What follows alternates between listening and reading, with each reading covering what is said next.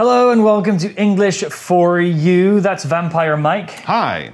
and I'm Vampire Reese. Mm-hmm. And we've just sucked some blood. We we did? No, we didn't do that. Oh, no, we didn't do that. No, that was Plus, I didn't guy. get my blood. You're keeping all the blood for yourself. We've been to the blood bank and we're talking about vampires again because yesterday we learned that vampires probably aren't real. That's true. They probably come from stories about people who had a health condition. That's right, a strange health condition that people might still have today, but of course, today, doctors and scientists can explain it. They even have a name for it porphyria. But if you look at the symptoms, which people could have had hundreds of years ago before doctors knew what was going on, those symptoms included sharp teeth, pale skin, being very sensitive to the sun, and things like that. And sharp, yeah, those are all things that vampires have or do, mm-hmm. right?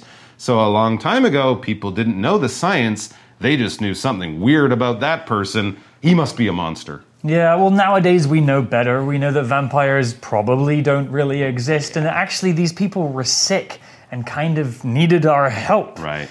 Luckily for us, medicine has come a long way, and we now understand how to help people with these kinds of conditions instead of calling them monsters and maybe even burning them or killing oh them. Oh my god, no, that's not nice. That's not nice. Anyway, the world of vampires has come a long way in the last few hundred years. There are thousands of stories about them in books and film and TV. And in today's article, we're going to learn about some of the most famous ones. Reading. A Bloody History of Vampires. The most famous vampire is Count Dracula, which was created by Irish author Bram Stoker. However, Stoker's character was not the first vampire to be written about. In 1819, English writer John Polidori wrote a short story, The Vampyre. Since then, there have been countless stories about creatures that drink blood. Some vampires have been inspired by real people from history. Dracula was loosely based on Vlad the Impaler, a leader from 15th century Europe. Stoker heard scary rumors about Vlad, though many others thought he was a hero. There are some differences between vampires in different stories, but most descriptions have common features. Vampires don't like garlic and can be killed by wooden crosses. They have no reflections, and some can turn into bats. More recently, movies and TV shows like Twilight and True Blood have changed the way people think about vampires. Modern vampires have become sexy villains instead of just evil monsters. Even though vampires aren't real, stories about them continue to frighten and entertain people all around the world.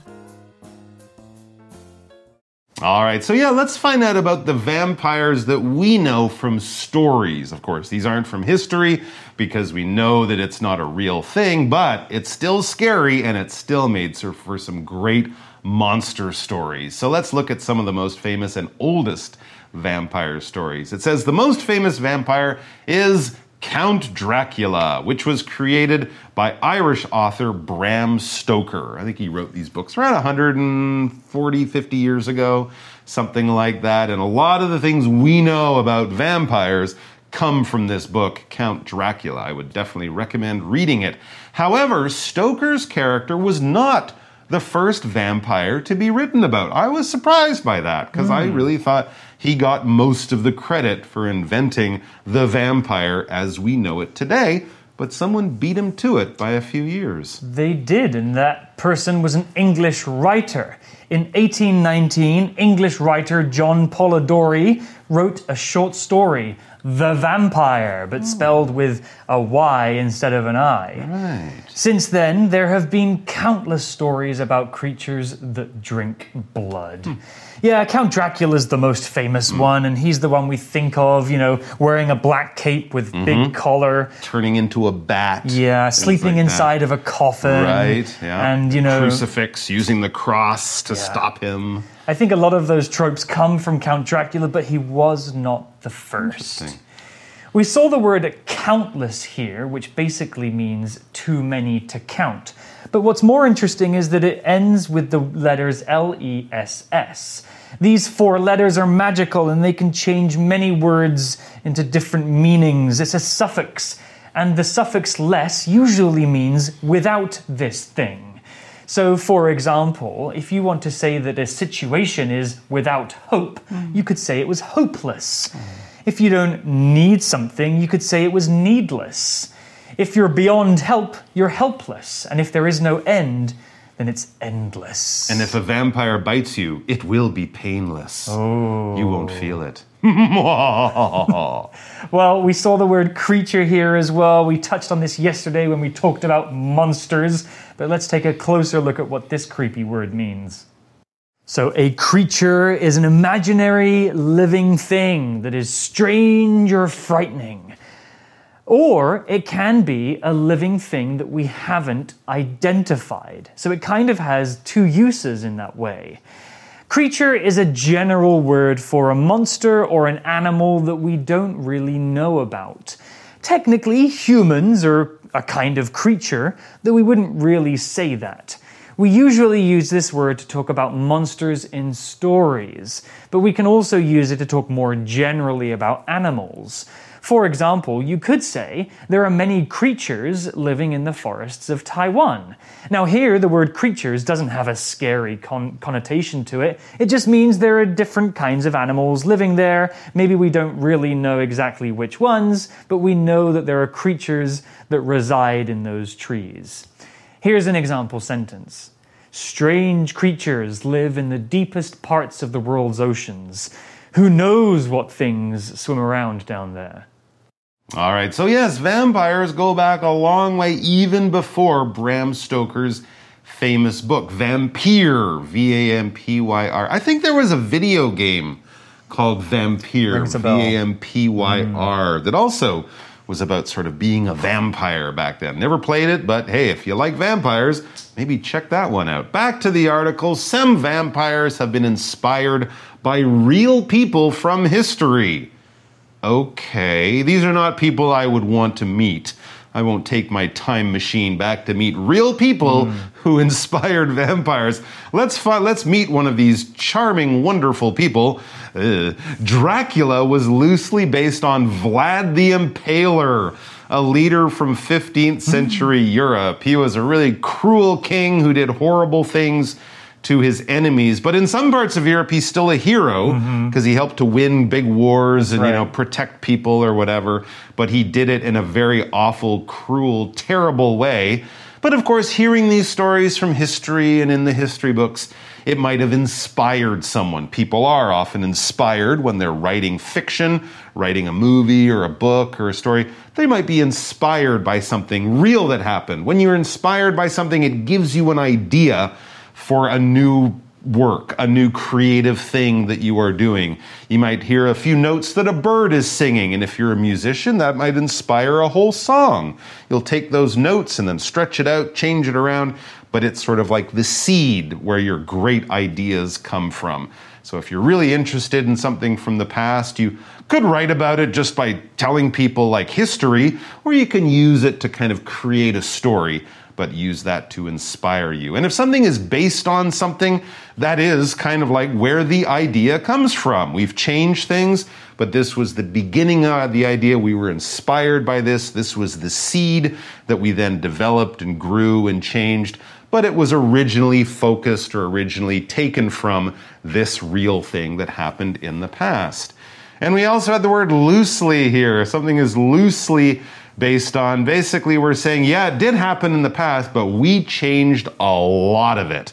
There's very little here that's really true. So if it's loosely based on something from the past, don't watch the movie and then take a history test because you'll be way off because they changed a lot of stuff if it's loosely based on something. For example, this song is loosely based on a story my grandfather told me when I was young. So he told me an exciting story or a sad story. I took the basic idea, made a song, but I changed a lot of stuff. There we are. Well, with a name like Vlad the Impaler, he sounds like a pretty terrible guy, and I guess we should explain the word impale. Impale means to stick something, usually a spear or a knife, A big sharp stick. yeah, through somebody, you know, to kill them. So Vlad the Impaler maybe had a habit of killing people this way. Yeah, he did. Oh, anyway, back to the article, and it says Stoker, who's that author who wrote Dracula, mm-hmm. Stoker heard scary rumors about Vlad, though many others thought he was a hero, as Mike hmm. explained.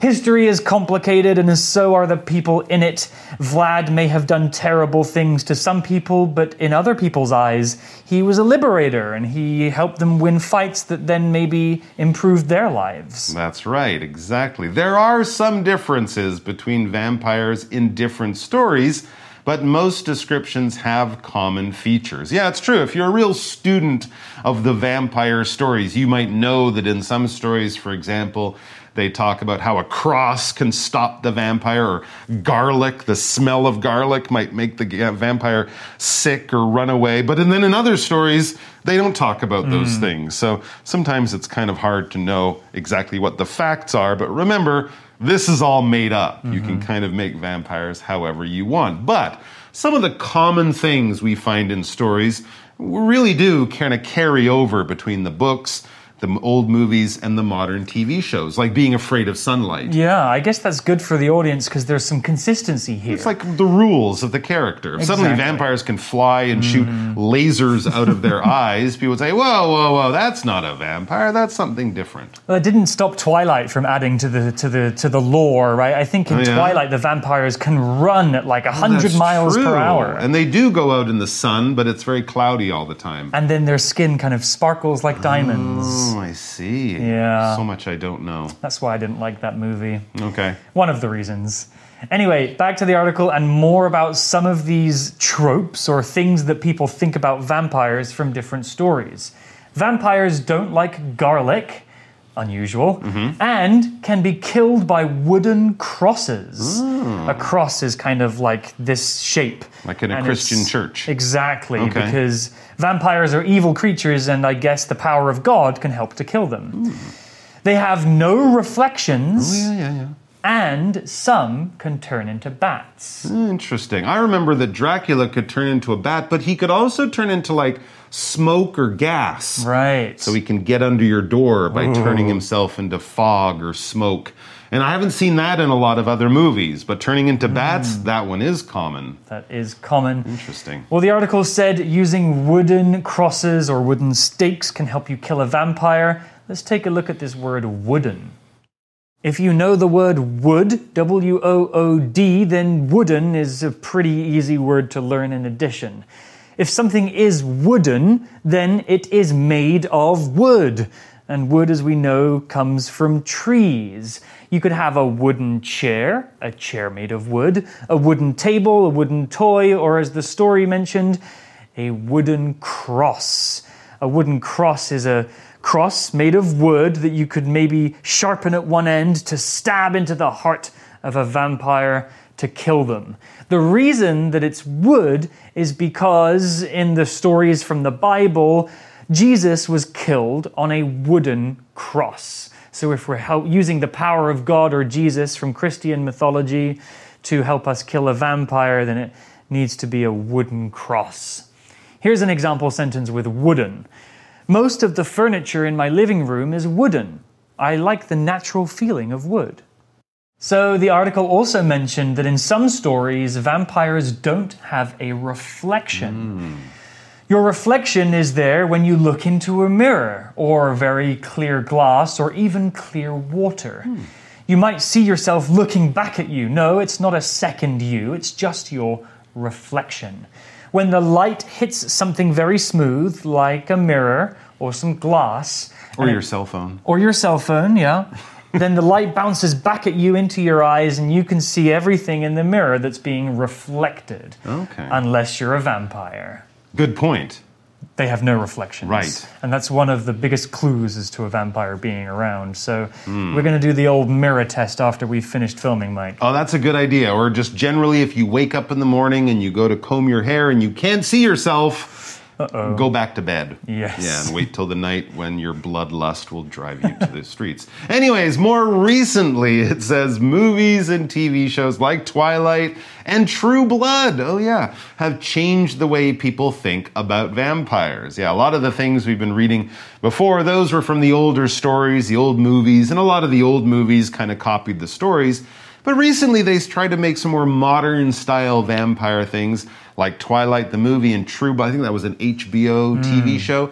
And they did change a few things. They can run really fast. Of course, they lived in the modern world mm-hmm. and things like that because, you know, people always like these stories. But if you make them a little more modern, a, a little more kind of set in our present time or set recently, people might be a little more interested. When we use this word recently, we mean around the time that we are living in, around our time now, in the last few days, months, years, something like that. For example, recently, you can't go anywhere without everyone having a cell phone or a smartphone in their hand. If you went back 10 years, maybe a few people might have had them now. Uh, had them then, but now everybody has one. So recently, uh, having a cell phone is as common as carrying anything that else you might carry. For example, I recently found out that turtles and tortoises are different.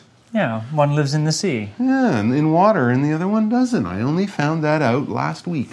I was talking to a turtle, and I said, "Hey, you're a good-looking tortoise." He was like, I'm sorry. He got mad. I learned a lesson. Yeah, vampires have changed over the years, and I seem to remember about 10 or 15 years ago, Hmm. the vampire genre was kind of revived, right? There was a huge amount of media coming from uh. TV and film. Yeah. Uh, there was another show, I think, called Vampire Diaries. Okay. And what was that film with Brad Pitt from a Interview with the Vampire, Yeah, that's the a Anne great- Rice books. Yeah, it's true. movie. Vampires, and then more recently, zombies kind of came back too and became modern and you know popular again. And they started to combine vampire stories with werewolf stories like they did in Twilight. And these groups of monsters are apparently mortal enemies. Anyway, the article says modern vampires have become sexy villains instead of just evil monsters. That's something that's changed a lot. Vampires used to be horrible, ugly creatures. Yeah, maybe, or kind of you know very elegant gentleman. Yeah, yeah. Mm. But but not sexy, not the kind of guy you'd want to date in high school. Edward Cullen. Well, sexy is a word that we're going to talk about, and I'm going to introduce you to this word. The word sexy is an adjective, and we usually use it to describe people. A person that is sexy is very attractive. That means they look really nice. We could describe them as beautiful or handsome. The word sexy is quite an adult word.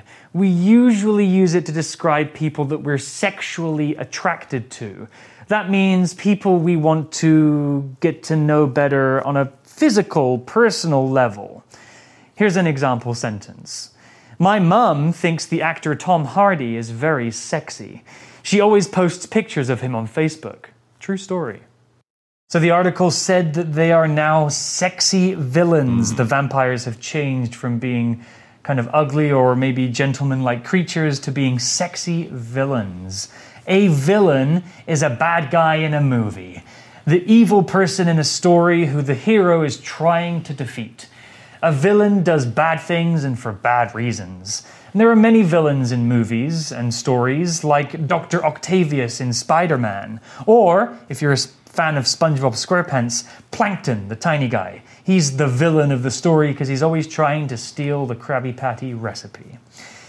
We also saw the phrase instead of, which is something that Mike explained yesterday. Instead of just means as an alternative or a substitute. It's basically just another option or another way of doing something or thinking about something.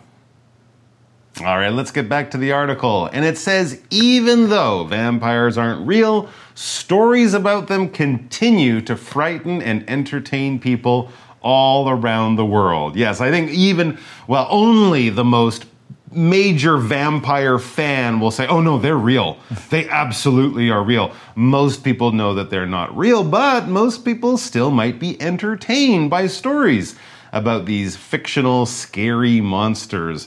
Part of the reason people like them, they frighten us. When we like when we are frightened, we are scared. Basically, if you frighten a person, you can use it as a verb. You jump out and scare the person or do something that makes them feel fear. And if you put an ed on it, of course that is the feeling you have. I am frightened because you jumped out to frighten me. All right? For example, we could say, "Hey, don't jump out and scream like that."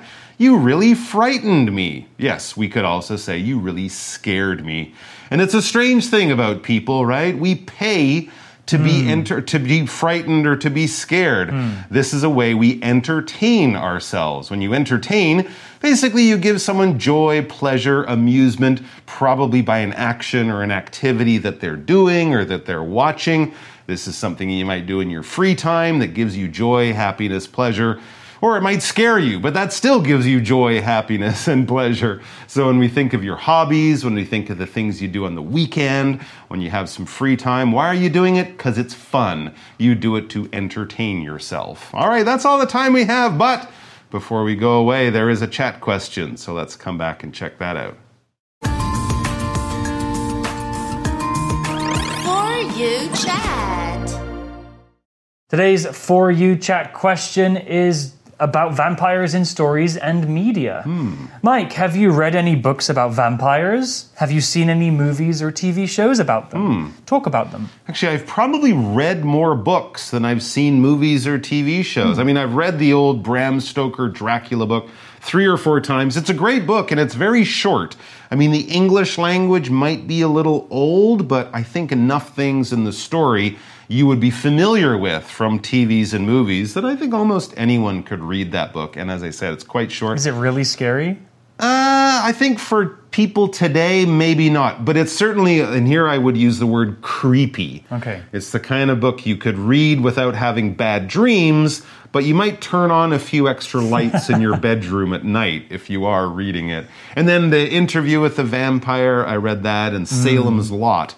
Which is by Stephen King. Now, Salem's Lot is like 600 pages. book, So yeah. maybe start with Bram Stoker if you're interested. And I think you probably have seen way more movies and TV shows than I have. Yeah, but I think most of the TV shows and movies that I have seen about vampires Mm-hmm. were inspired by or based on the original books and Okay. stories. Oh, okay. That's true because Twilight was books before it was movies, right? Exactly. yeah, yeah. There are so many movies about Dracula Mm-hmm. that were all based on Bram Stoker's original. Mm. And there's one movie which is very, very old that I've seen that was really, really frightening called Nosferatu. Oh my gosh, that's Have a you- classic. That's from like 1920 something. Yeah, something like that. And it's kind of a reimagining of the Count Dracula story. Hmm. Uh, and it's a silent movie Mm-hmm. and it's black and white.